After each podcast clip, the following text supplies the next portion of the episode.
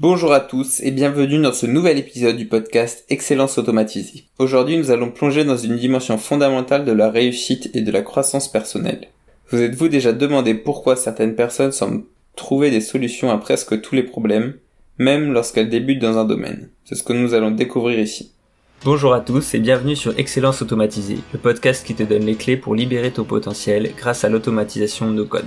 Je suis Clément et dans chaque épisode, je t'accompagne dans ta quête d'efficacité et de succès.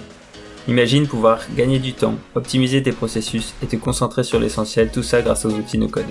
Voici ce que tu vas découvrir dans ce podcast, des conseils pratiques pour mettre en place des automatisations efficaces et adaptées à tes besoins, des moments de réflexion sur le développement personnel pour te permettre de grandir et d'évoluer dans ton parcours. Nous irons ensemble plus loin en brisant les barrières techniques et en te donnant les outils pour bâtir un processus automatisé à la fois. Alors, prêt à emprunter la voie de l'excellence automatisée, joins-toi à moi pour un voyage enrichissant, où tu trouveras non seulement des conseils pratiques, mais aussi une communauté qui partage tes ambitions. Découvrons ensemble le pouvoir de l'automatisation. Avant d'aborder ce sujet, je vais introduire un concept, la mentalité de croissance. Selon la psychologue Carol Dweck, il existe deux mentalités, une fixe et une de croissance. Une mentalité fixe suppose que nos qualités sont gravées dans la pierre. En revanche, une mentalité de croissance suggère que nous pouvons développer nos capacités par l'apprentissage et le travail. C'est cette mentalité qui permet de voir les défis comme des opportunités et non comme des menaces. Imaginez-vous face à un obstacle inconnu, que ce soit dans votre carrière, vos études ou même vos passions. C'est intimidant, n'est-ce pas? Mais ce qui fait la différence, c'est la croyance que même si nous ne connaissons pas la solution immédiatement, nous avons les ressources pour la trouver. Notre cerveau fonctionne comme ça, c'est une machine à trouver des solutions.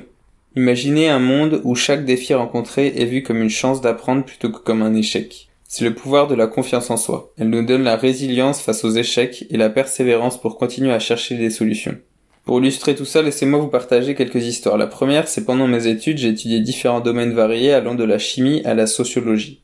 Lorsque j'ai démarré la sociologie, j'y connaissais absolument rien. La seule chose que je savais, c'est que je ne savais rien je savais pas. Alors j'ai cherché des ressources, j'ai lu, j'ai appris, et lentement mais sûrement j'ai fini par maîtriser le sujet, et j'ai plutôt bien réussi cette année d'études. Ensuite, il y a mon aventure avec l'automatisation et le no-code. À chaque fois que je fais une automatisation ou la conception d'un outil interne, je me rends compte qu'au départ, je ne sais pas comment je vais atteindre mon objectif. J'ai mon objectif en tête, j'ai une idée de l'outil que je veux faire, et ensuite je me documente, je cherche ce qu'il est possible de faire pour trouver une manière de résoudre le problème que j'ai soulevé en créant des bases de données, en réfléchissant aux outils à utiliser. Toute cette partie réflexion est indispensable pour pouvoir concevoir quelque chose de correct. Et cette recherche, je trouve ça absolument passionnant parce que j'apprends sur les outils que j'utilise, j'apprends sur les manières de faire, et parce qu'à chaque fois c'est une sorte de défi. Et je sais pas si je vais atteindre l'objectif ou pas. Je sais pas si je vais réussir à faire quelque chose qui fonctionne.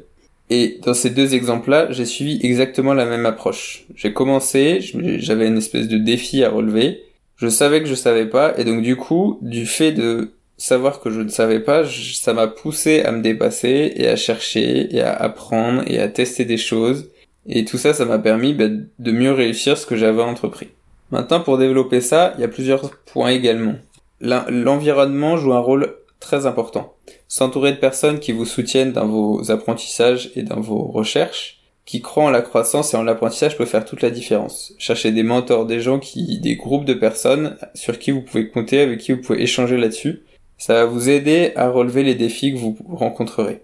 S'il y a trois points pratiques pour cultiver cette croyance, le premier, ça va être d'être dans un état d'esprit de constant apprentissage. En lisant des livres, des articles, en regardant des vidéos, en suivant des cours, on a pour apprendre ce dont vous avez besoin pour répondre aux problèmes que vous avez identifiés et puis plus largement pour continuer à vous former sur des sujets même s'ils sont euh, pas directement liés à ce que vous faites parce que ça peut vous donner des idées aussi. Le deuxième point c'est de fixer des objectifs réalistes. On peut vouloir des grandes choses et c'est hyper important et très bien, mais c'est très important aussi de décomposer ces grandes étapes, décomposer ces grands défis en plus petits pour que ce soit réalisable, pour que ce soit concret, parce que plus un objectif est clair et concret, plus vous allez trouver une solution plus facilement et vous allez aussi mieux savoir si vous l'avez atteint ou non.